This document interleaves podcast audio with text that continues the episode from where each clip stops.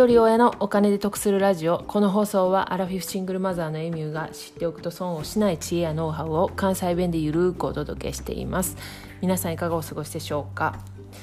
え皆さんは海外旅行もしくは国内でも外国の方と接する時に言葉が通じなくて困った経験ありますか？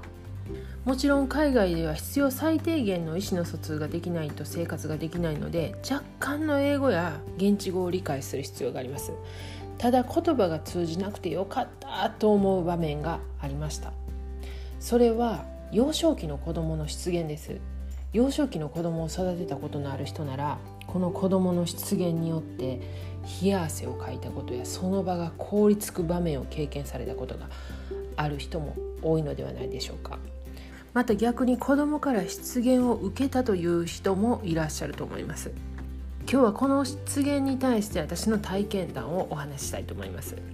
うちの息子は言葉が早くて小さい頃からよくおしゃべりしていました。でお姉ちゃんがいた環境もあったので比較的上手にしゃべることができたんですよね。でそのおしゃべりの息子のおかげで私は何度も穴があったら入りたいという経験をしました。もうこれはねあるあるだと思うんですけれどもある時息子と2人でエレベーターに乗った時に一緒に乗ってきた男性の方が、まあ、いわゆるスキンヘッドのような方だったんですよね。そしたら息子がおもむろに「おっちゃんなんで毛ないの?」って言ったんですよね。息子はちょうどその時髪型を坊主にしてたんで私もとっさに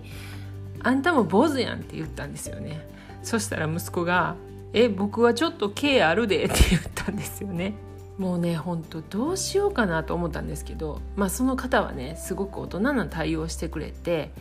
でその息子に「えー、毛あんのいいな」って言ってくれたんですよね。ああもう助かったなと思ったんですけれどもまた違う日にこれもまたエレベーターですわ。これは私もちょっと悪かったなって反省なんですけれども息子と2人でエレベーター乗ってまだ誰も乗ってなかったんですけれどもめっちゃカレー臭の匂いしたんですよね。で思わずね私が「うわおっさんくさ」って言ってしまったんですよ。で乗ってたら違う階から宅配のおっちゃんが乗ってきはったんですね。そしたらそのタイミングでうちの息子が「なんかおっさん臭いな」って言ったんですよね。でうわやっばと思ったんですけども私何にも思いつかなくてそしたらそのおっちゃんがボソッと「ごめんな」って言ったんですよ。もうほんま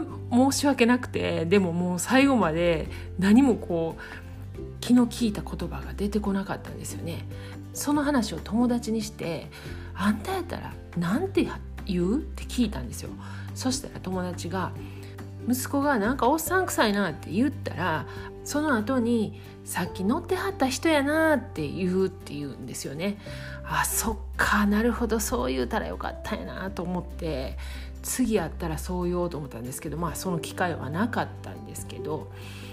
そういう幼少期に、まあ、ハンガリーに移住することになってねでハンガリーでも案の定電車の中とか公共の場でまあ言ってましたはいろいろせやけれども日本語が通じなかったんでいやほんとつくづく言葉が通じなくてよかったなと思いました。もちろんね言ってはいけないこととかそういったこともあったのでそれはやっぱりこう通じてなくてもねこういうことは今言ったらあかんねんでとかそういうふうには言わないのよっていう話はしたんですけれどもこういったご経験がある方いらっしゃいましたらぜひコメント欄にお寄せください。今まさにこの幼少期を育ててらっしゃるお父さんやお母さんのお役に立てるかもしれません。今日の合わせて聞きたいはずいぶん前の放送になるんですけれども子供が自分で選択することの重要性と将来っていうタイトルで12回目に配信している回があります。今日の出現の内容とはあまり関連性ないんですけれども脳科学的心理学的な実験からも分かるメリットがあるお話なのでよかったら合わせて聞いてみてください。では最後までお聴きいただきありがとうございました。今日も笑顔で。